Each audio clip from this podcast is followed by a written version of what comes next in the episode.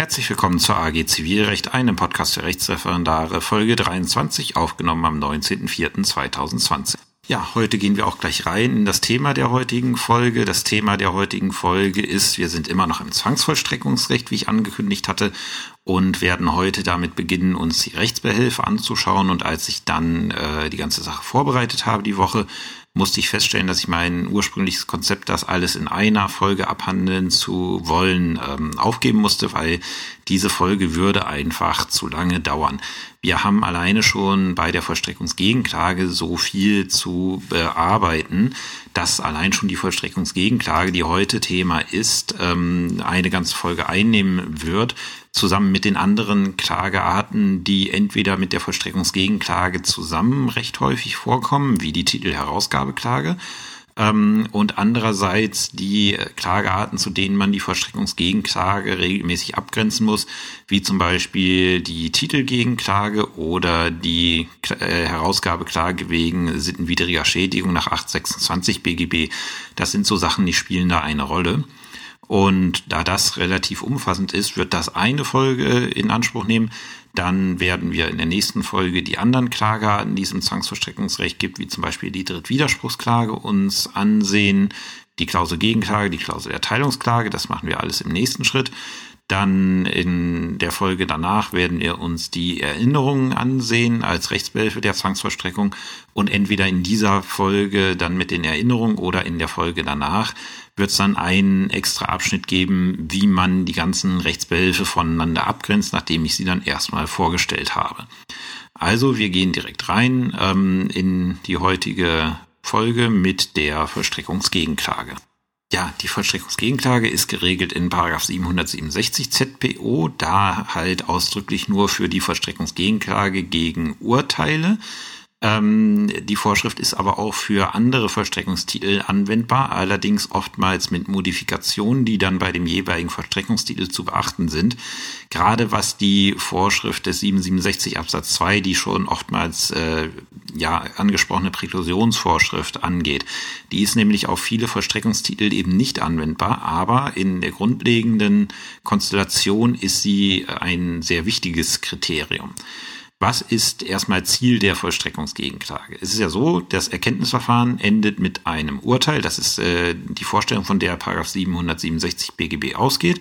Durch, die jetzt, äh, durch dieses Urteil wird jetzt ein Anspruch festgestellt. Der Beklagte wird verurteilt, irgendwas zu zahlen. Und damit ist das Erkenntnisverfahren abgeschlossen. Jetzt kann es aber passieren, dass nach diesem Erkenntnisverfahren irgendwelche, ähm, irgendwelche Umstände zutage treten, die dazu führen, dass die Erkenntnis, die im Erkenntnisverfahren gewonnen wurde, das ist jetzt ein doppeltes Wortspiel, hätte ich vielleicht anders formulieren sollen, aber diese Erkenntnis, die dort gewonnen wurde, ist jetzt vielleicht aufgrund Umständen, die nachträglich eingetreten sind, nicht mehr richtig. Beispiel, der Beklagte wird rechtskräftig verurteilt, etwas zu zahlen und zahlt das Ganze dann auch. Dann ist es so, dass der materiell rechtliche Anspruch, der zuerkannt wurde in dem Urteil, erfüllt ist und damit nicht mehr besteht. Und um jetzt zu verhindern, dass mit einem, ja, mit einem Titel, dessen Anspruch erfüllt wird, weiter die Zwangsvollstreckung betrieben wird, weil das äh, theoretisch wäre das möglich. Der, äh, wir erinnern uns, der Kläger muss nur Titelklausel Zustellung ähm, vorlegen. Und die vollstreckbare Ausfertigung hat er immer noch in der Hand, selbst wenn der Beklagte gezahlt hat. Das heißt, rein theoretisch könnte der Kläger auch bei Zahlung des Beklagten aus dieser vollstreckbaren Ausfertigung vollstrecken.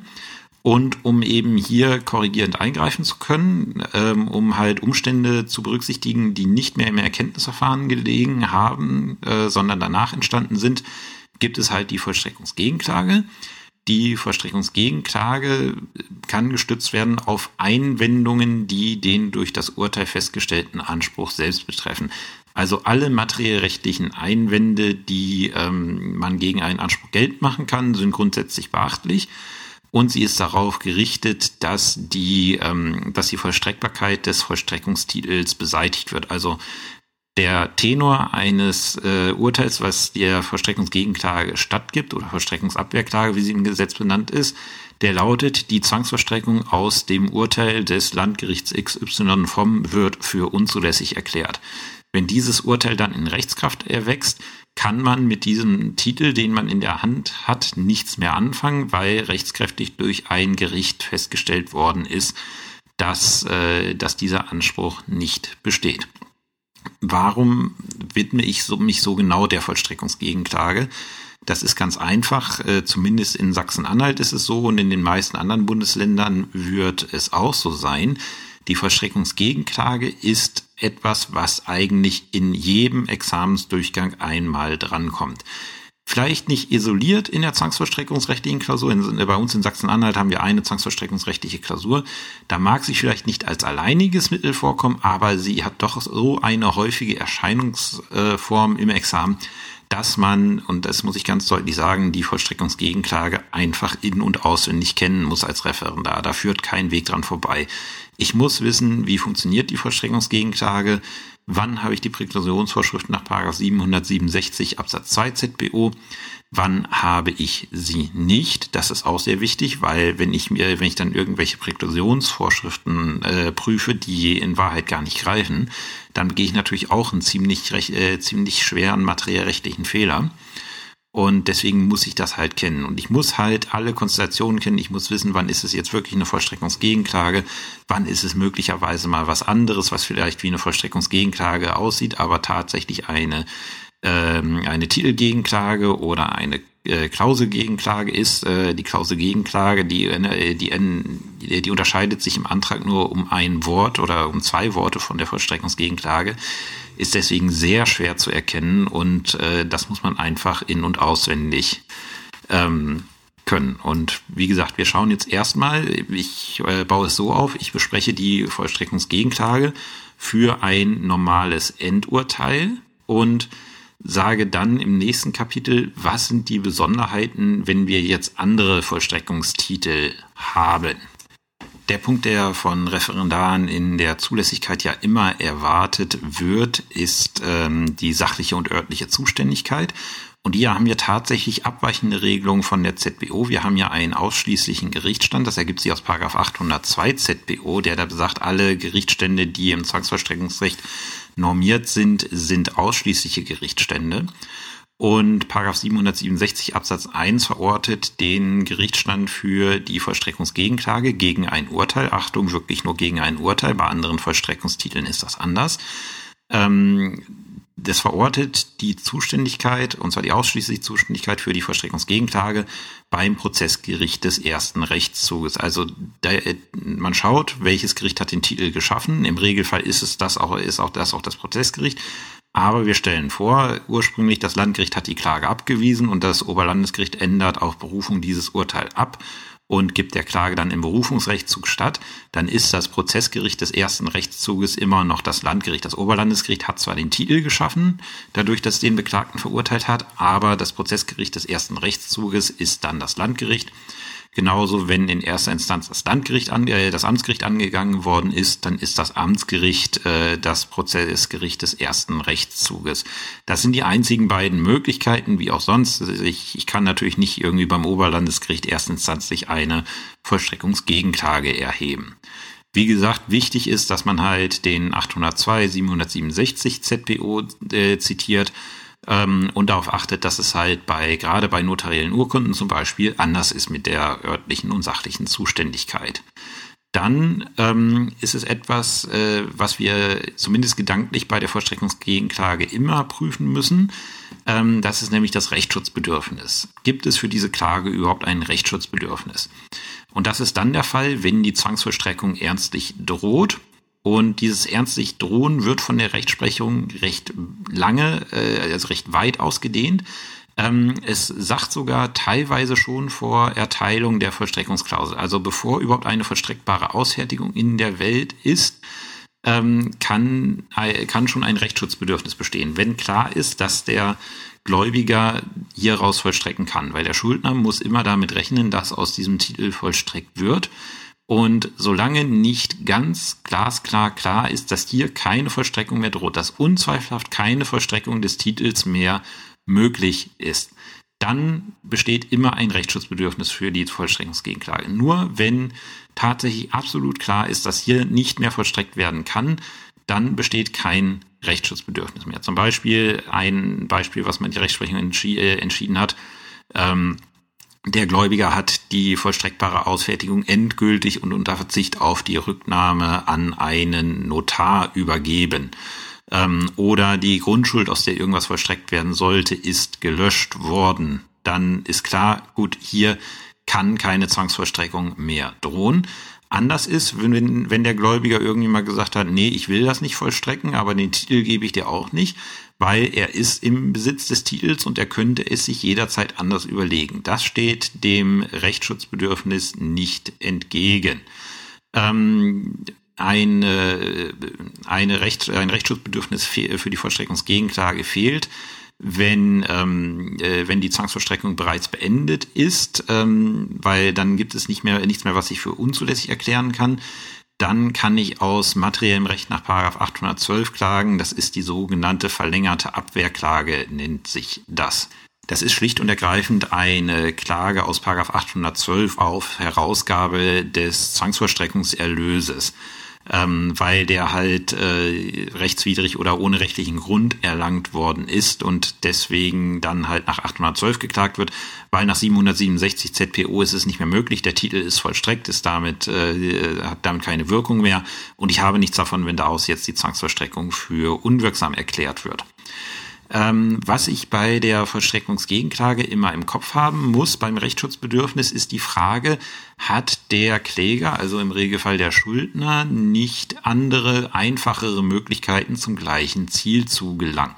Zum Beispiel, ähm, wir haben ein Urteil, der Beklagte wird verurteilt, irgendwas zu zahlen. Das ist noch nicht rechtskräftig und jetzt zahlt er diese, äh, jetzt zahlt er tatsächlich diese Summe. Damit tritt dann Erfüllung ein.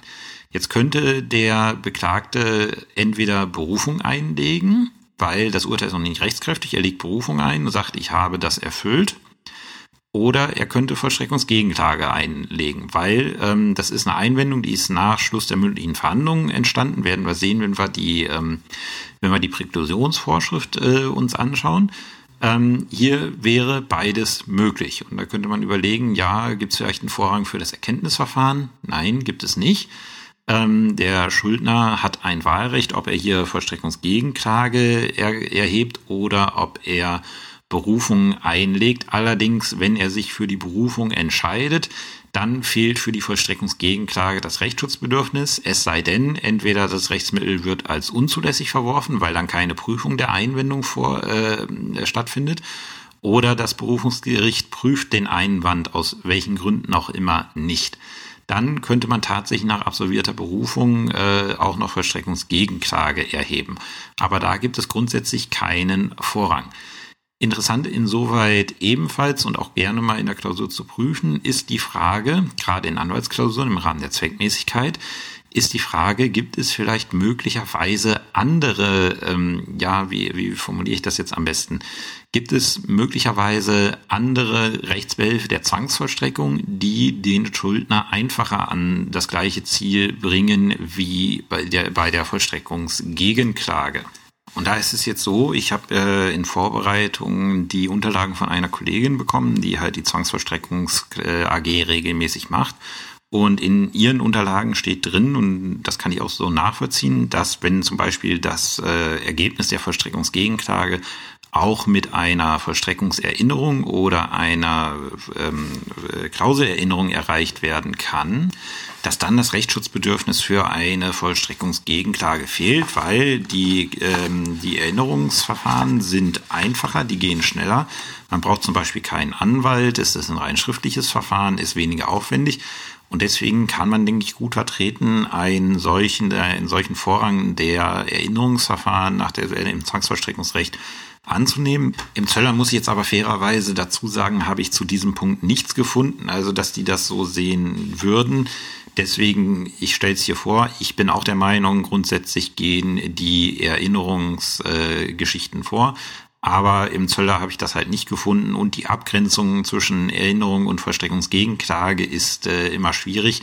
Und spätestens sobald materiellrechtliche Einwände geltend gemacht werden, ist die Zwangs äh, ist die Vollstreckungsgegenklage alternativlos, weil materiell rechtliche Einwände gegen den titulierten Anspruch kann ich tatsächlich nur mit der Vollstreckungsgegenklage geltend machen. Die kann ich nicht mit der äh, Vollstreckungserinnerung geltend machen und auch nicht mit der Klauselerinnerung. Deswegen ähm, funktioniert das dann nicht mehr. Sobald ich materiellrechtliche Einwände habe und die prüfen lassen möchte, brauche ich zwangsläufig die Vollstreckungsgegenklage. Wer ist klagebefugt oder wie man auch nennt, sachbefugt? Äh, das ist derjenige, der im Vollstreckungstitel als Schuldner auf, äh, ausgewiesen ist, also gegen den sich die Zwangsvollstreckung richtet. Das ist grundsätzlich erstmal der, der im ursprünglichen Urteil drin stand. Wenn wir uns das vorstellen, der ist verstorben und hat einen Erben, ähm, dann kann der Titel, wie wir beim letzten Mal gelernt haben, über die qualifizierte Rechtsnachfolgeklausel umgeschrieben werden. Und wenn halt so eine Rechtsnachfolgeklausel erteilt wird, dann ab dem Moment ist halt der Rechtsnachfolger Titelschuldner, so nennt sich das. Und in dem Moment, wo er als Titelschuldner erfasst ist, kann er auch eine Vollstreckungsgegenklage erheben. Das ist dann überhaupt kein Problem. Wer ist der Klagegegner? Das ist derjenige, der im Vollstreckungstitel als Gläubiger aufgeführt ist. Also ursprünglich der ursprüngliche Kläger, wenn da sich irgendwas geändert hat, zum Beispiel weil er den, Antrag, äh, den Anspruch abgetreten hat, dann kann auch da wieder eine qualifizierte Rechtsnachfolgeklausel erteilt werden und ab dem Moment ist dann klar, äh, richtiger klarer Gegner derjenige, der dann halt über die Rechtsnachfolgeklausel im Titel drin steht. Ähm, das ist eigentlich noch relativ einfach und führt äh, im Regelfall zu keinen Problemen. Ähm, wie gesagt, die örtliche und sachliche Zuständigkeit hatten wir schon erörtert. Da ist es ganz klar das Prozessgerecht des ersten Rechtszuges. Und ansonsten gibt es bei der Zulässigkeit der Vollstreckungsgegenklage nichts zu erörtern. Ganz, ganz wichtig. Ich lese es in Examensklausuren immer wieder, dass im Rahmen der Zulässigkeit die Präklusionsvorschrift des 767 Absatz 2 ZPO erörtert wird die hat da nichts zu suchen. Die, die Präklusionsvorschrift ist für jede vom Kläger vorgebrachte Einwendung gesondert zu prüfen. Das ist die Frage, setzen wir uns materiell rechtlich mit diesem Einwand auseinander? Ähm, und deswegen hat die nichts in der Zulässigkeit zu suchen, sondern in der Begründetheit. Das ist sehr wichtig, weil in dem Moment, wo das in der Zulässigkeit erörtert wird, wird man euch an die Klausur dran schreiben, Sie haben Zwangsvollstreckungsrecht nicht, äh, nicht verstanden oder Sie haben Paragraph 767 ZPO nicht verstanden. Deswegen ganz wichtig, Zulässigkeit hat damit nichts zu tun, sondern das ist ein großer Punkt in der Begründetheit, die wir jetzt besprechen. So, die Vollstreckungsgegenklage ist äh, begründet, wenn aufgrund der vom Schuldner vorgebrachten Einwände, die nicht nach 767 Absatz 2 BGB äh, ZPO präkludiert sind, tatsächlich der titulierte Anspruch entweder gar nicht mehr oder nicht mehr in voller Höhe ähm, besteht. Ich habe tatsächlich mal eine hässliche Vollstreckungsgegenklage gehabt da hat irgendjemand ein Autohaus für, ich glaube, irgendwie 90.000 Euro verkauft und da war irgendwie eine Ratenzahlung zur Einbarung hinsichtlich des Kaufpreises über Jahrzehnte vereinbart und dann hat der ähm, dann hat der Schuldner teilweise Raten nicht gezahlt, dann sind Zinsen angefallen und dann musste ich äh, tatsächlich über Jahrzehnte äh, berechnen, wie jetzt diese Zinsen geworden sind, weil die unterschiedliche Auffassungen darüber hatten, wie jetzt Zahlungen zu verrechnen waren ähm, was dann dazu geführt hat, dass ich wirklich äh, über Seiten in meinem Urteil Tabellen hatte und dazu gekommen bin, nee, okay, der titulierte Anspruch besteht tatsächlich nur noch zum Teil und dann musste ich halt die Vollstreckung aus der notariellen Urkunde war es damals teilweise für unzulässig erklären, weil sie halt teilweise erfüllt worden ist. Aber der, äh, der Gläubiger in dem Verfahren immer noch die Zwangsvollstreckung in voller Höhe betrieben hat oder zumindest äh, höher betrieben hat, als ihm zusteht. Deswegen die Klage kann dann auch zum Teil erfüllt werden und dann würde man äh, also zum Teil begründet sein und dann würde man tenorieren, äh, die Zwangsvollstreckung aus dem Vollstreckungstitel XY wird für unzulässig erklärt, soweit aus diesem Titel ein Betrag von mehr als äh, x Euro äh, vollstreckt werden soll. Dann ist klar, so und so viel Euro darf daraus noch vollstreckt werden, aber alles, was da drüber ist, ähm, funktioniert nicht mehr. Ähm, und der große Schwerpunkt bei der materiellrechtlichen Prüfung beziehungsweise bei der Begründetheitsprüfung der Vollstreckungsgegenklage ist die Präklusion nach 767 Absatz 2 ZBO. Den sollte man sich dann auch noch einmal ansehen. Da steht nämlich drin, Sie, also die Einwendungen, sind nur insoweit zulässig, als die Gründe, auf denen sie beruhen, erst nach dem Schluss der mündlichen Verhandlung in der Einwendung nach den Vorschriften dieses Gesetzes spätestens hätten geltend gemacht werden müssen, entstanden sind und durch den Einspruch nicht mehr geltend gemacht werden können. Ähm, daraus ergibt sich äh, mehreres. Das bedeutet erstmal grundsätzlich für das Urteil, wir berücksichtigen keine Einwände mehr, die erst nach dem Schluss der letzten mündlichen Verhandlungen, äh, also die bei der letzten mündlichen Verhandlung, also der Tag, an dem die mündliche Verhandlung geschlossen wurden, alles, was da geltend gemacht werden konnte, das berücksichtigen wir bei 767 ZPO nicht mehr. Alles, was danach entstanden ist, kann nach 767 Absatz 2 zugelassen werden, ist nicht präkludiert. Die Regelung äh, verfolgt halt den Zweck, den Streit auf das ähm, Erkenntnisverfahren äh, zu konzentrieren. Wir wollen, das hatte ich eingangs in der ersten Folge zum Zwangsvollstreckungsrecht gesagt, das Zwangsvollstreckungsverfahren soll schnell gehen. Wir wollen im Zwangsvollstreckungsverfahren kein zweites Erkenntnisverfahren haben. Und deswegen sagt 767 Absatz 2 ZBO, Freunde, alles, was ihr gegen diesen Einspruch geltend machen wollt, das müsst ihr im Erkenntnisverfahren geltend machen. In der Zwangsvollstreckung hören wir euch damit nicht. Selbst wenn die Einwendung berechtigt ist, wenn ihr sie im ursprünglichen Prozess hättet geltend machen, geltend machen können, dann müsst ihr das tun und wenn ihr das nicht macht, kommt ihr damit in der Zwangsvollstreckung nicht weiter. Und das andere, die andere Folge daraus, dass wir alles, was nach Schluss der mündlichen Verhandlungen an Einwendungen entstanden ist, äh, berücksichtigen, ist klar, weil die konnte man nicht geltend machen im Prozess. Und da ist ja das Korrektiv des 767 äh, ZPO, dass der dann sagt, okay, hier greife ich jetzt korrigierend ein, um halt ähm, falsche Vollstreckungshandlungen zu vermeiden. Das ist die magische Zeit, äh, zeitliche Grenze.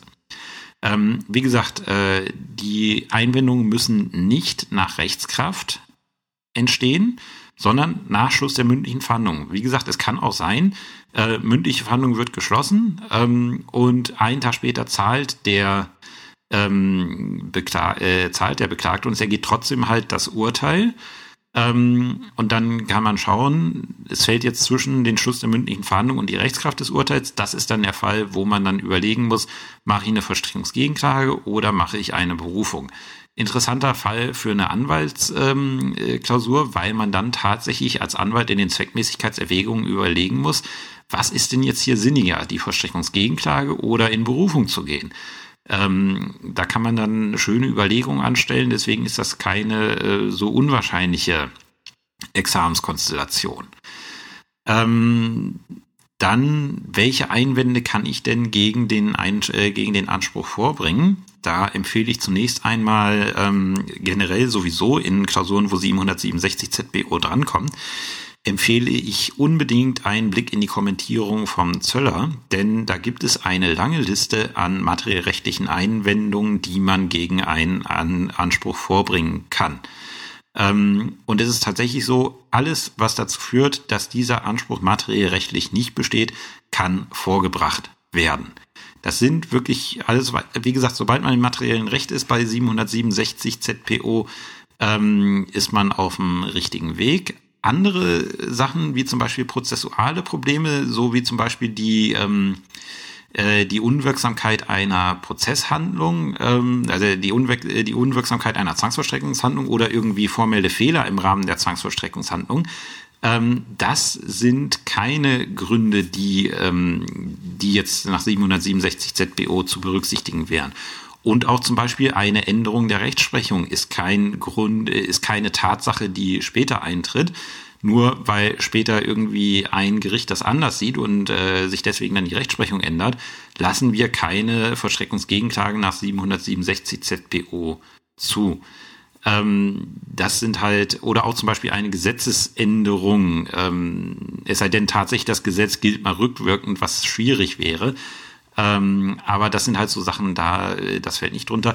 Aber grundsätzlich halt alle materiellrechtlichen Anspr äh, Einwendungen, die ich gegen den Titel erheben kann, zum Beispiel die Sittenwidrigkeit, wenn die mir nicht präkludiert ist, die Nichtigkeit, die Anfechtbarkeit, die Erfüllung, die Verwirkung, möglicherweise eine Aufrechnung. Aufrechnung ist hochproblematisch, kommen wir gleich zu. Das sind halt alles so Sachen und da spielt dann auch die Musik in den, äh, in den Klausuren der Vollstreckungsgegenklage.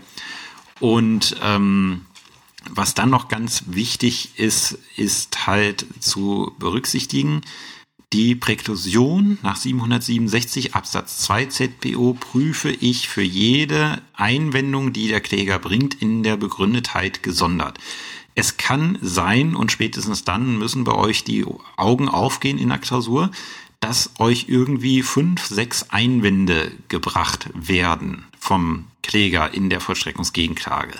Und dann müsst ihr für diese fünf bis sechs Einwände genau prüfen, sind die präkludiert nach 767 Absatz 2 ZBO oder, ZBO oder sind sie das nicht? Und da kann es immer mal sein, dass tatsächlich ein oder zwei dabei sind, die wirklich präkludiert sind nach 767 Absatz 2 ZBO. Und ähm, dass ihr das eben erkennen sollt und euch mit diesen Einwänden eben nicht in der Sache auseinandersetzen sollt. Das ist ganz wichtig. Es gibt keine generelle Präklusion nach 767 Absatz 2, sondern das muss ich für jeden Einwand, den der Kläger mir im Rahmen der Vollstreckungsgegenklage vorbringt, muss ich das einmal gesondert und bitte ganz genau prüfen. Was sind Einzelfälle bei der Präklusion, die jetzt äh, ganz besonders sind? Das sind Gestaltungsrechte, zum Beispiel Kündigung, Rücktritt, ähm, Widerruf, Aufrechnung. Solche Geschichten. Ähm, da haben wir das Problem, dass äh, ja die Handlung, äh, dass die Lage für die Erklärung eines solchen Gestaltungsrechts, also zum Beispiel eine Anfechtung, ähm, eine Aufrechnung und so weiter, dass die schon bestehen kann, aber, also äh, zum Schluss, äh, vor, der, vor dem Schluss der letzten mündlichen Verhandlung besteht, aber die Erklärung halt erst danach erfolgt. Und da stellt man sich dann immer die Frage, ähm, worauf stelle ich jetzt ab? Auf die Lage, dass ich dieses Recht ausüben konnte oder auf die tatsächliche Ausübung dieses Rechtes. Das ist äh, das Problem, was dabei besteht.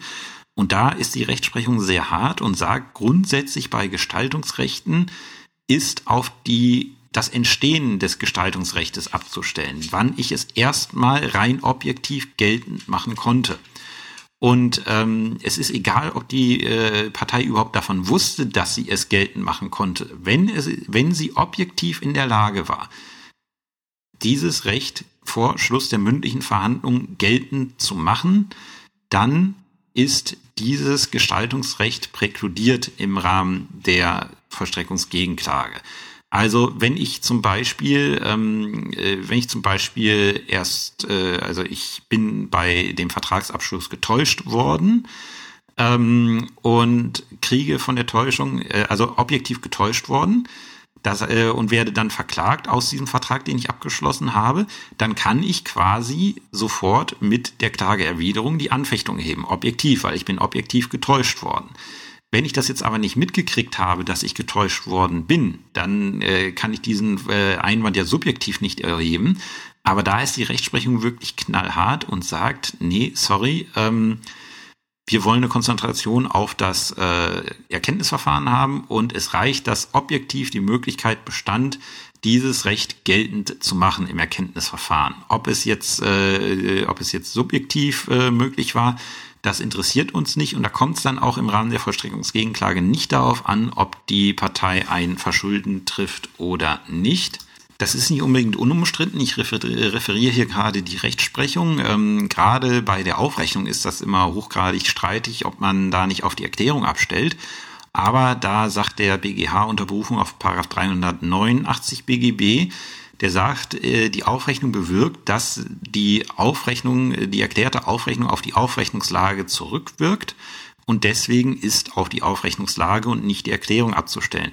Das heißt, wenn ich möglicherweise ein, also wenn ich objektiv einen Anspruch im Erkenntnisverfahren habe, von dem ich vielleicht selber noch gar nichts weiß, mit dem ich aufrechnen kann, und ich erfahre erst nach Schluss des Erkenntnisverfahrens darüber, dass ich diesen, äh, davon, dass ich diesen Anspruch überhaupt habe, die aber sich schon vorher aufrechenbar gegenübergestanden haben, dann habe ich tatsächlich damit Pech gehabt. Dann werde ich mit diesem Einwand nach 767 Absatz 2 ZBO tatsächlich nicht mehr gehört eine sehr große Ausnahme und die ist, das kann ich aus eigener Erfahrung berichtigen, äh, berichten, noch durchaus examensrelevant.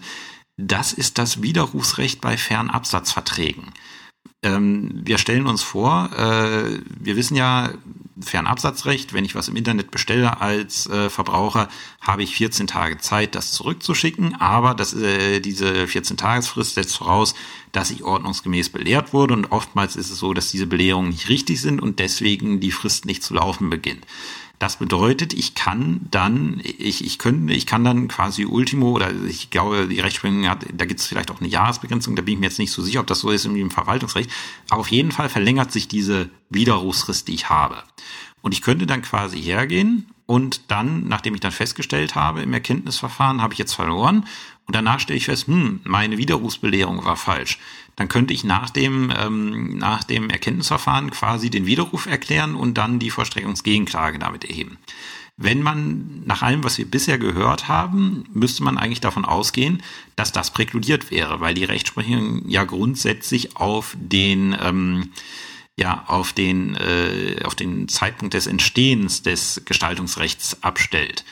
Und äh, das ist aber beim Widerruf, äh, Widerrufsrecht bei Fernabsatzverträgen ist das anders. Warum? Dieses Widerrufsrecht und diese ganze Regelung zum Widerrufsrecht bei Fernabsatzverträgen ist ja durch die Verbrauchsgüterkaufrichtlinie der EU ins Gesetz geschrieben worden, beruht also auf Europarecht. Und damit sieht das Europarecht vor, dass der Verbraucher halt bei einem, äh, bei einem Fernabsatzvertrag mit un richtiger Widerrufsbelehrung länger widerrufen kann. Und wenn wir 767 Absatz 2 ZPO so auslegen würden, wie wir es für alle anderen Gestaltungsrechte tun, würde das dann dazu führen, dass der, äh, dass quasi die vom europäischen Recht vorgegebene längere Widerrufsfrist durch deutsches Recht verkürzt wird, nämlich dadurch, dass das äh, im Rahmen der Vollstreckungsgegenklage nicht mehr effektiv berücksichtigt werden kann. Und da geht der BGH dann her und macht, äh, nimmt eine richtlinienkonforme Auslegung vor und sagt, okay, aufgrund des Verbraucherschutzes, den wir hier aufgrund der Verbrauchsgüterkaufrichtlinie beherzigen müssen, ist das tatsächlich ein Widerrufs, äh, eine, äh, ein Gestaltungsrecht, wo wir auf die Erklärung abstellen. Und wenn dann halt nach Schluss der letzten mündlichen Verhandlung der Widerruf erst erklärt wird, dann kann der mit der Vollstreckungsgegenklage nach 767 ZPO geltend gemacht werden. Ähm, das ist, wie gesagt, äh, durchaus examensrelevant. Es war nämlich tatsächlich eine meiner Anwaltsklausuren, ist aber auch im Zöller entsprechend äh, kommentiert. Genauso wie alle anderen Einwände. Wenn ihr schauen wollt, ihr seid euch nicht sicher, wie es mit der Präklusion aussieht bei dem Recht, was ihr gerade prüft, dann schaut um Himmels Willen in Zöller Paragraph 767 Rand Nummer 14. Der Absatz ist nicht so lange. Dann lest euch das Ding in Ruhe durch, bis ihr das gefunden habt, was ihr gesucht habt. So habe ich auch mein Problem mit dem Widerrufsrecht gelöst. Ich wusste nämlich nicht, wie das war. Ich wusste, ich wusste den Streit um die, äh, um die Aufrechnung. Ähm, aber wie das mit dem Widerrufsrecht war, wusste ich nicht. Und ähm, da ist es dann so, ähm, dass das dann im Zöller kommentiert war und ich das dann im letzten Satz zum Widerrufsrecht gefunden habe. Ein anderer Fall, bei dem das Gestaltungsrecht äh, mit Auswirkung erst äh, präkludiert, also wo es auf die Auswirkungen ankommt, ist äh, das vertraglich eingeräumte Gestaltungsrecht, wie zum Beispiel Rücktritt, Kündigung, Optionsrecht und so weiter. Weil ähm, da ist es ja so, da haben sich die Parteien ja darauf geeinigt, dass das ähm, dieses Recht innerhalb einer bestimmten Frist oder auch unbegrenzt ausgeübt werden kann. Und dementsprechend würde es da Sinn und Zweck der vertraglichen Vereinbarung der Parteien ähm, ja, entgegenstehen, wenn man äh, das jetzt der Präklusionsregel des Paragraph 767 Absatz 2 ZPO unterwerfen würde, weil ähm, derjenige, der den Titel hat, der weiß ja, Moment, hier kann noch ein Gestaltungsrecht ausgewirkt werden. Da ist insofern die Rechtskraft etwas weniger schützenswürdig, als es sonst der Fall wäre. Wie gesagt, diese Präklusionsregeln bitte ähm, unbedingt äh, beachten, dass die für jede einzelne Einwendung gesondert geprüft werden, weil das kann sich unterschiedlich verhalten, wie man jetzt zum Beispiel sieht. Ähm, zum Beispiel wir eine Anfechtung wäre relativ, äh, also wäre zum Beispiel möglicherweise draußen äh, präkludiert, aber ein Widerruf nach Fernabsatzrecht wäre dann nicht präkludiert. Ähm, 767 Absatz 2 ZBO stellt dann auch noch ähm, eine Besonderheit für das Versäumnisurteil dar. Da ist es halt so, dass ähm, dort alles präkludiert ist, was mit dem Einspruch, äh, was mit dem Ein, äh, was mit dem Einspruch hätte geltend gemacht werden können. Das ist insofern wichtig, weil wir wissen ja, einem, äh, einem Versäumnisurteil muss nicht zwangsläufig eine Verhandlung ähm, ja, vorangehen, wenn wir an das Versäumnisurteil im schriftlichen äh, Vorverfahren denken. Äh, da ist es halt eben möglich, dass äh, ohne überhaupt verhandelt zu haben ein äh, Versäumnisurteil ergeht. Und da ist dann halt der maßgebliche Termin der ähm, äh, die Einspruchsfrist, weil halt mit der Einspruchsfrist das Erkenntnisverfahren fortgesetzt werden kann und dann kann die Einwendung da geprüft werden und wenn das versäumt wird, ähm, bis auf einige Ausnahmefällen ist es dann so, dass diese Einwendung dann präkludiert. Bei Urteilen, die im schriftlichen Verfahren ähm, nach 128 ZBO oder im Verfahren nach billigem Ermessen äh, bei den Amtsgerichten ergehen, ist es so, dass da dann der maßgebliche Zeitpunkt der Tag ist, der dem Schluss der mündlichen Verhandlung entspricht. Das ist, äh, dieser Tag wird ja durch äh, Gerichtsbeschluss äh, ausdrücklich festgesetzt. Und alles, was danach an Einwendung entstanden ist, kann geltend gemacht werden im Rahmen von 767 Absatz 2 ZPO. Und alles, was davor gewesen ist, wäre dann grundsätzlich draußen wenn nicht irgendwelche Sonder, äh, irgendwelche Besonderheiten zu beachten sind. So, was wir bisher gehört haben, betraf ja immer das äh, Urteil oder das Versäumnisurteil.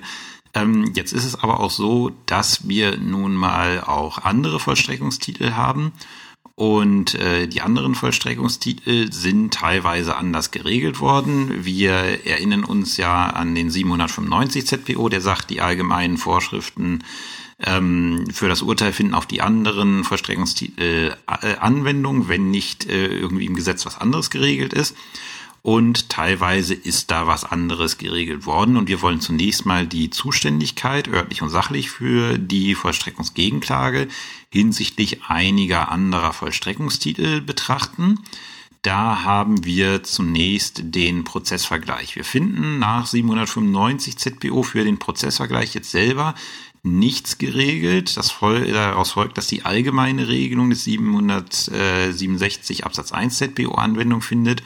Und bei dem Prozessvergleich ist das Prozessgericht des ersten Rechtszugs zuständig, ähm, in dessen Rechtsstreit der Vergleich abgeschlossen wurde. Also wieder das Beispiel, man stellt sich vor, erste Instanz, Landgericht entscheidet irgendwas, man geht in Berufung und vor dem Oberlandesgericht vergleichen sich die Parteien, dann ist für die Vollstreckungsgegenklage gegen diesen Vergleich das Prozessgericht des ersten Rechtszuges zuständig, damit das Landgericht. Ähm, wenn wir jetzt äh, uns den Kostenfestsetzungsbescheid anschauen, da gibt es eine Sonder Sonderregelung im 795a ZPO. Der betrifft allerdings jetzt nur die Vollstreckungsklausel.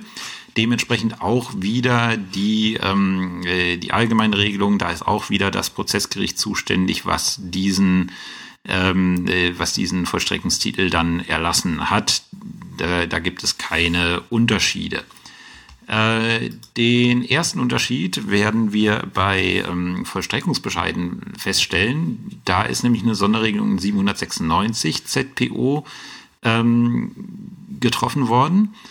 Ähm, dort in Absatz 3 ist nämlich äh, festgelegt, dass für Vollstreckungsgegenklagen gegen einen Vollstreckungsbescheid ist ja so, der Vollstreckungsbescheid wird von einem Mahngericht erlassen, das auch teilweise für mehrere Bundesländer zuständig ist, wie wir es zum Beispiel in Aschersleben sind. Wir sind für Thüringen, Sachsen, Sachsen-Anhalt zuständig. Da wäre es etwas suboptimal, wenn wir für jede Vollstreckungsgegenklage zuständig wären.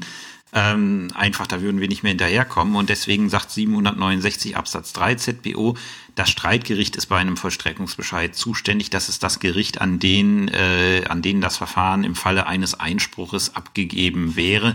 Damit äh, worden wäre damit auch quasi das Prozessgericht des ersten Rechtszuges halt nur ähm, über diese, äh, diese Abgabe vom Mahngericht an das Streitgericht. Und zu guter Letzt haben wir dann noch ähm, die äh, örtliche und sachliche Zuständigkeit für ähm, Klagen aus verstreckbaren Urkunden. Da haben wir eine sehr differenzierte Regelung in 797 ZPO. Und da sagt 797 Absatz 5 ZPO für Klagen durch welche die den Anspruch selbst betreffenden Einwendungen geltend gemacht werden, ist äh, das Gericht zuständig, wo der Schuldner im Inland seinen allgemeinen Gerichtsstand hat. Dementsprechend ähm, gibt es da eine Sonderregelung, die muss man dann halt auch bitte bei den vollstreckbaren Urkunden äh, ja berücksichtigen. Und kommen wir nun zur Präklusion bei anderen Vollstreckungstiteln. Das ist wiederum sehr wichtig, weil das sehr differenziert ist. Ähm, wir fangen mit dem Prozessvergleich an. Für den Prozessvergleich haben wir keine Sonderregelungen. Wir haben da nur den 795, der sagt, es gelten die allgemeinen Regelungen. Und damit müsste grundsätzlich 767 Absatz 2 ZPO gelten, was bedeutet, wir hätten eine Präklusion. Aber da sagt der BGH, das machen wir nicht, das funktioniert nicht. Aus den ganz einfachen Gründen, weil der Prozessvergleich ähm, keine zu schützende Rechtskraft hat. Grund von 767 Absatz 2 ist ja, wir wollen die Rechtskraft schützen, wir wollen eine Konzentration auf das Erkenntnisverfahren haben und ein Prozessvergleich führt aber keine Rechtskraft herbei. Das bedeutet, es gibt auch keine schützenswerte Rechtskraft und deswegen gibt es bei einem Prozessvergleich keine Präklusionsvorschrift. Da kann ich, munter wie ich bin, ähm, Einwände geltend machen, wann immer ich das möchte im Rahmen der Vollstreckungsgegenklage beim Prozessvergleich. Und da muss man ein bisschen argumentieren als Referendar in der Klausur, weil es halt sich nicht direkt aus dem Gesetz ergibt. Ähm, beim Prozessvergleich gibt es keine Präklusionsvorschrift. Mit ähnlicher Argumentation äh, macht es der BGH bei, ähm, bei äh, wie heißt es, bei äh, Kostenfestsetzungsbeschlüssen, weil äh, da ist es so, die ergehen ja zwangsläufig ohne mündliche Verhandlung, weil es ein reines Beschlussverfahren ist. Und deswegen passt 767 Absatz 2 ZBO nicht, den wir nach 795 ZBO aber anwenden müssen. Und deswegen auch bitte mitnehmen, bei Kostenfestsetzungsbeschlüssen gibt es auch keine Präklusion der ganzen Geschichte. Interessant wird's wieder bei dem Vollstreckungsbescheid. Ähm, der ist ja einem äh, Versäumnisurteil gleichgestellt, aber ist halt immer noch was anderes. Deswegen braucht er eine gesonderte Regelung. Da finden wir in 796 Absatz 2 ZPO die zum Versäumnisurteil korrespondierende Regelung wonach die Präklusion dann nicht eintritt, wenn die äh, Einwendungen nach Zustellung des Vollstreckungsbescheides äh, entstanden sind und durch den Einspruch nicht mehr geltend gemacht werden können. Das bedeutet, alles, was innerhalb der Einspruchsfrist da gewesen ist, ähm, ist präkludiert. Alles, was danach kommt, ist möglicherweise nicht präkludiert oder ist nicht präkludiert. Das ist halt genauso geregelt wie im Rahmen des äh, Versäumnisurteils. Aber man muss halt, wenn man Vollstreckungsbescheid als Vollstreckungstitel hat, muss man als äh, Referendar in der Klausur halt 795, 796 Absatz 2 ZPO äh, heranbringen. Und dann haben wir noch die vollstreckbaren Urkunden. Da die Sonderregelung 797 Absatz 4 ZPO auf die Geltendmachung von Einwänden, die den Anspruch selbst betreffen, ist die beschränkende Vorschrift des 767 Absatz 2 ZBO nicht anwendbar. Was bedeutet, es gibt keine Präklusion bei notariellen Urkunden. Punkt. Da kann ich munter meine Einwände geltend machen. Und deswegen sind äh, Vollstreckungsgegenklagen mit notariellen Urkunden so beliebt im Examen. Weil da kann der äh, Klausurersteller quasi eine komplette materiellrechtliche Prüfung ähm, in ein vollstreckungsrechtliches Konstrukt packen und kann gleichzeitig Vollstreckungsrecht mit abprüfen.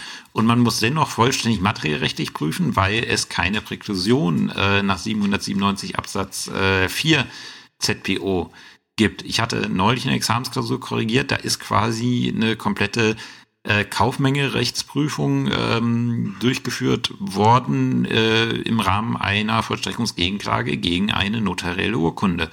Äh, das war sehr verschachtelt äh, aufgezogen, aber ähm, ein Fall, der durchaus vorkommen kann und in der Examenspraxis auch vorkommt. So, wir kommen jetzt zum Abschluss zu den Klagearten, die ähm, ja die äh, mit der zu denen die Titel äh, zu denen die Vollstreckungsgegenklage abzugrenzen ist, beziehungsweise mit denen sie oftmals kombiniert wird. Ähm, da haben wir zunächst die Titel Gegenklage. Die Titel Gegenklage äh, richtet sich auch nach 767 Absatz 1 ZPO, aber analog. Ähm, die Titelgegenklage habe ich dann, wenn ich ein, äh, wenn der Gläubiger mit einem Titel vollstreckt, der zwar formal wie ein Titel aussieht, aber in Wirklichkeit äh, kein Titel ist. Das ist jetzt schwer zu ähm, äh, schwer zu formulieren. Ich gebe gleich ein Beispiel.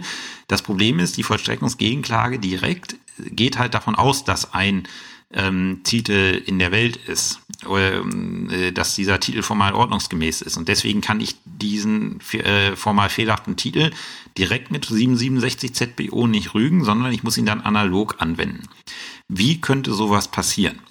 Wir stellen uns vor, der Kläger verklagt den Beklagten auf Zahlung von wie immer 6000 Euro vor dem Landgericht ähm, und das Landgericht weist die Klage ab. Jetzt stellen wir uns vor, es sind drei Richter dran äh, beteiligt. Und es ist ja so, ähm, Urteile entwickeln sich. Und wir stellen uns jetzt einfach mal vor, der Berichterstatter in der Kammer mit drei Leuten, so ähnlich ist es tatsächlich mal, jetzt nicht mit einer Verstreckungssache, aber ein ähnlicher Fall ist mir mal tatsächlich passiert. Ähm, da ist es so gewesen, ähm, wir stellen uns vor, der Berichterstatter macht ein Urteil und äh, möchte der Klage stattgeben, macht einen Entwurf gibt den in die Kammer und in der Beratung einigt man sich darauf, ähm, nee, ähm, wir weisen die Klage doch ab. Der, äh, der Berichterstatter hat äh, das, äh, Klage stattge äh, das klagestattgebende Urteil in unserem zentralen System, Eureka nennt das gespeichert. Und Beratungsergebnis ist, ja, nee, wir weisen die Klage ab. Das sehen wir ein bisschen anders als der Kollege, der das vorbereitet hat. Und irgendwie sagt der Vorsitzende, ich möchte da noch ein bisschen was reinschreiben, ich ändere das Ganze um und äh, gebe es dann nochmal in Umlauf. So, jetzt schreibt der Vorsitzende ähm, oder die Vorsitzende das Urteil nochmal um, ändert den Tenor ab, in die Klage wird abgewiesen, Kostenentscheidung und so weiter.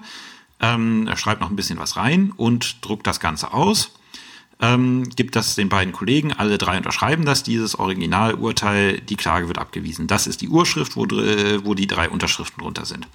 Jetzt kann der oder die Vorsitzende mit Eureka nicht so gut umgehen und vergisst es, den Entwurf vom Berichterstatter zu überschreiben.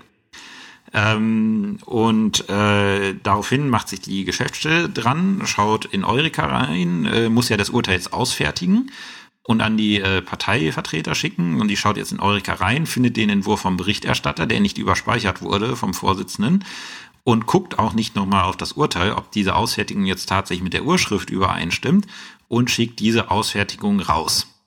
Und aus irgendwelchen Gründen, da muss schon sehr viel schiefgehen, damit das passiert, aber ausgeschlossen ist es nicht.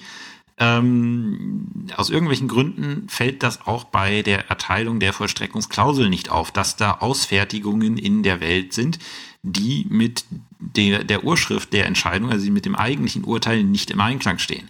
Aber so kommt jetzt der Kläger, der dann Gläubiger wird, an eine vollstreckbare Ausfertigung eines äh, Urteils, was es so nicht gibt. Aber das Ding sieht nach außen wie ein äh, Vollstreckungstitel aus. Und jetzt, äh, jetzt erfährt der, äh, jetzt erfährt der Beklagte bzw. Schuldner, nimmt irgendwie Akteneinsicht und sieht, Moment, ähm, das Urteil ist doch in Wahrheit ganz anders, da habe ich doch gewonnen. Wenn er das jetzt mit der Vollstreckungsgegenklage geltend machen würde, ähm, könnte er das nicht, weil wir im Rahmen der Vollstreckungsgegenklage nicht prüfen, ob der Titel ordnungsgemäß ist. Das hat äh, das Vollstreckungsorgan dadurch getan, dass es halt eine vollstreckbare Ausfertigung vorliegen hat. Ähm, und das ist dann ein Fall der sogenannten Titelgegenklage, wo ich einen nach außen hin wirksamen Titel habe, dieser Titel aber äh, unter irgendwelchen Fehlern leidet, die ihn fehlerhaft machen. Zum Beispiel, dass es ihn gar nicht gibt, wie in meinem Fall. Dieser Fall der fehlerhaften Ausfertigung ist tatsächlich mir mal in einem Fall passieren, äh, passiert, wo ähm, eine Ausfertigung, es hat tatsächlich auch eine BGH-Entscheidung nach sich gezogen ähm, wo tatsächlich eine Ausfertigung ähm, äh, in, äh, in Umlauf gegeben wurde, die nicht in allen Punkten, also es war nicht ganz so krass, dass da das komplette Gegenteil drin stand, aber die im einen, in einem Punkt nicht mit äh, der Urschrift der Entscheidung ähm, in, ein, äh, in Übereinstimmung stand. Das war übersehen worden, als die Geschäftsstelle es abgeglichen hatte. Und äh, dann hat man halt das Problem, dass sowas dann halt rein theoretisch passieren kann. Das ist jetzt wirklich ein theoretischer Fall, weil ähm, ich bin der Meinung, es müsste, es würde jeder Geschäftsstelle auffallen, wenn in der Urschrift in der Akte steht, äh, die Klage wird abgewiesen und auf einmal im System kommen Urteile raus, wo drin steht, der, der Beklagte wird verurteilt. Das würde wahrscheinlich jeder äh, Geschäftsstellenmitarbeiterin, jedem Geschäftsstellenmitarbeiter auffallen. Und spätestens dann, wenn dafür, äh, dafür eine Vollstreckungsklausel fällig werden würde, ähm, würde dann sofort gesehen werden, dass das nicht funktioniert. Aber das wäre halt ein theoretischer Anwendungsfall ähm, des, äh, der Titelgegenklage, ähm, die sich halt, wie gesagt, ansonsten auch nach 767 ZPO richtet äh, und äh, dementsprechend dann halt äh, keine Präklusionsvorschriften hat, weil es kann nichts präkludieren. 767 Absatz 2 ZPO gibt's bei der Titelgegenklage nicht. Das besonders Widersinnige ist, ähm, ich kann tatsächlich beide Klagen, die Titelgegenklage und die Vollstreckungsgegenklage, äh, kann ich miteinander verbinden. Das, äh, das erscheint erstmal irgendwie ein bisschen widersinnig, weil ich, ich kann ja, äh, ich, ich kann ja nicht zum einen sagen, äh, ja, es ist schon kein Titel in der Welt, was wir im 767 nicht prüfen, aber wenn er dann doch in der Welt ist, dann habe ich da auch noch materielle Einwendungen gegen zu machen nach 767 ZBO. Äh, also wie gesagt, das mag auf den ersten Blick etwas verwirrend sein, aber tatsächlich nach äh, äh, der Rechtsprechung vom BGH kann ich diese beiden Klagearten miteinander, miteinander verbinden und in einem Prozess geltend machen. Eine weitere Klage, die sehr oft mit der Titel, äh, mit der Vollstreckungsgegenklage verbunden wird, weil es auch Sinn macht, ist die Klage auf Herausgabe des Vollstreckungstitels. Ähm, die wird gestützt auf 371 BGB analog. In 371 BGB steht drin, wenn ich einen Schuldschein äh, über eine Forderung erstellt habe und diese Forderung besteht nicht mehr, muss ich den Schuld, äh, Schuldschein herausgeben. Ähm, und was gibt's denn für einen äh, was gibt es denn für einen besseren Schuldschein als einen Vollstreckungstitel oder ein Urteil? Ähm, und dementsprechend äh, kann man, wenn man, äh, wenn die Forderung, die tituliert ist, nicht mehr besteht, entweder weil sie erfüllt wurde oder aus welchen Gründen auch, kann man dann vom äh, Gläubiger verlangen, dass der den Vollstreckungstitel herausgibt. Warum sollte man das machen? Ganz einfach. Äh, sobald er keine vollstreckbare Ausfertigung mehr in der Hand hat, kann er auch nicht vollstrecken. Andernfalls, selbst, wenn's da, selbst wenn ich mit meiner Vollstreckungsgegenklage Erfolg habe, dann habe ich zwar ein Urteil, wo drin steht, die Zwangsvollstreckung ist unzulässig, aber der, äh, der Gläubige hat immer noch eine vollstreckbare Ausfertigung. Und der könnte tatsächlich damit zum Vollstreckungsorgan gehen. Das wäre zwar strafbar, aber er könnte es machen, könnte zum Vollstreckungsorgan gehen und sagen, vollstrecke. Das Vollstreckungsorgan sieht, okay, vollstreckbare Ausfertigung, alles in Ordnung, zieht los. Und ich müsste dann erstmal eine, äh, eine vollstreckbare Ausfertigung von meinem Urteil über die Vollstreckungsgegenklage ähm, vorlegen äh, damit das äh, Vollstreckungsorgan dann sieht, nee, Moment, aus diesem Titel darf ich nicht mehr vollstrecken.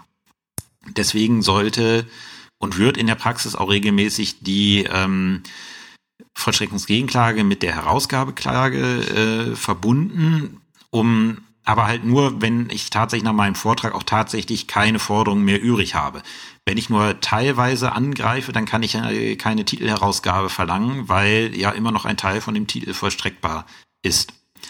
Bei der Titelherausgabeklage bestehen keine Besonderheiten, weil das ist keine Klage nach dem Zwangsvollstreckungsrecht, sondern das ist eine ganz normale Leistungsklage auf Herausgabe einer Sache, nämlich der vollstreckbaren Ausfertigung und macht dementsprechend auch keine Probleme und ist, wie gesagt, problemlos mit der Vollstreckungsgegenklage zu verbinden und äh, wird in der Praxis und auch im Examen relativ häufig mit der Vollstreckungsgegenklage verbunden und sollte in Anwaltsklausuren noch immer gemacht werden, wenn ich dazu komme, okay, der titulierte Anspruch ist futsch, dann sollte ich mir auch den Vollstreckungstitel wiederholen.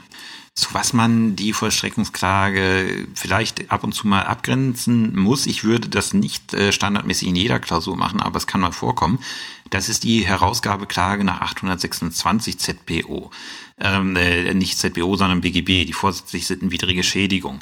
Das ist ein Fall, wo sich der Gläubiger quasi einen Vollstreckungstitel erschleicht äh, und wir mit anderen Mitteln da nicht mehr rankommen, weil irgendwie die, äh, die Vollstreckungsgegenklage, die Einwendungen präkludiert sind, die vorzubringen wären.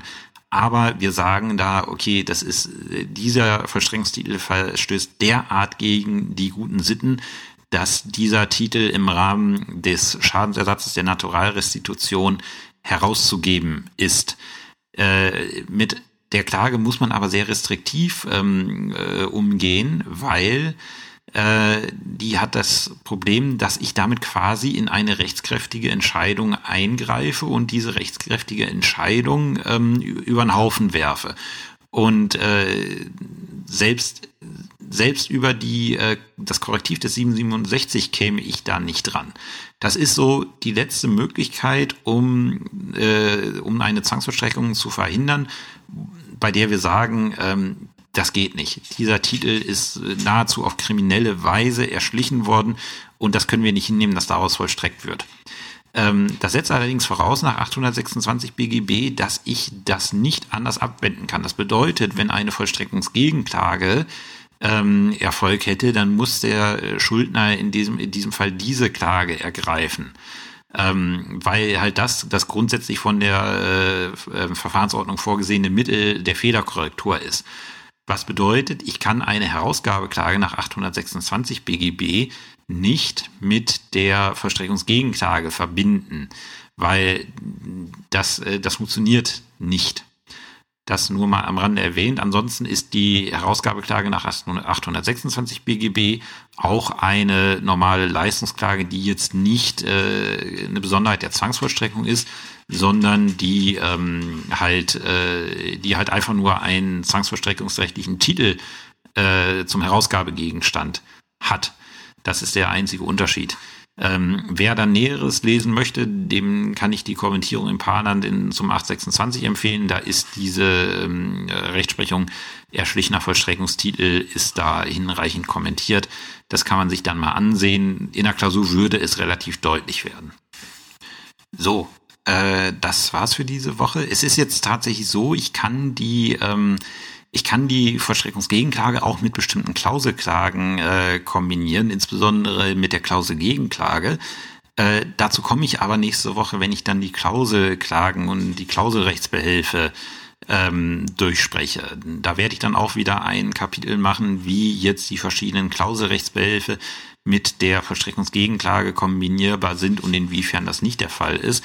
Aber das setzt halt voraus, dass, ähm, äh, dass wir die Klauselrechtsbehelfe schon besprochen hätten, was wir nicht haben und was auch den äh, Umfang dieser Umfang dieser Folge sprengen würde. Wir sind jetzt schon wieder knapp bei einer Stunde und ich denke, das reicht jetzt erstmal, um die Vollstreckungsgegenklage nacharbeiten zu können. Ansonsten, das war jetzt gerade noch was, was ich im Podcast ergeben hat, sonst hätte ich das in die Begrüßung ge äh, gepackt. Ähm, einige werden ja sicherlich den Bericht vom MDR auf der Seite gesehen haben. Dazu ist auch ein kurzer Fernsehbeitrag äh, im MDR entstanden, der gerade um 19 Uhr, jetzt, ähm, jetzt weiß ich gerade nicht, wie spät es ist, jetzt ist es 20.25 Uhr, ähm, der halt jedenfalls gesendet wurde, während ich diese Folge aufgenommen habe und der jetzt äh, tatsächlich auch auf der Mediathek vom MDR äh, erschienen ist. Ich habe den mal in den Shownotes verlinkt. Vielleicht finden ja äh, die einen oder anderen das Thema Online-Unterricht interessant ähm, und könnten sich da vielleicht mal oder wollen sich da vielleicht mal schlau machen. Ist, wie ich finde, ein sehr schöner Beitrag geworden von, äh, von der Frau Landes, die das gemacht hat. Äh, die hat das, äh, wie ich finde, in zwei Minuten sehr schön und nachvollziehbar dargestellt. Und ja, wenn euch das interessiert, schaut euch das Ganze mal an. Ansonsten habt einen, Start, habt einen guten Start in die neue Woche, bleibt gesund und wir hören uns in der nächsten Woche. Bis dahin, tschüss.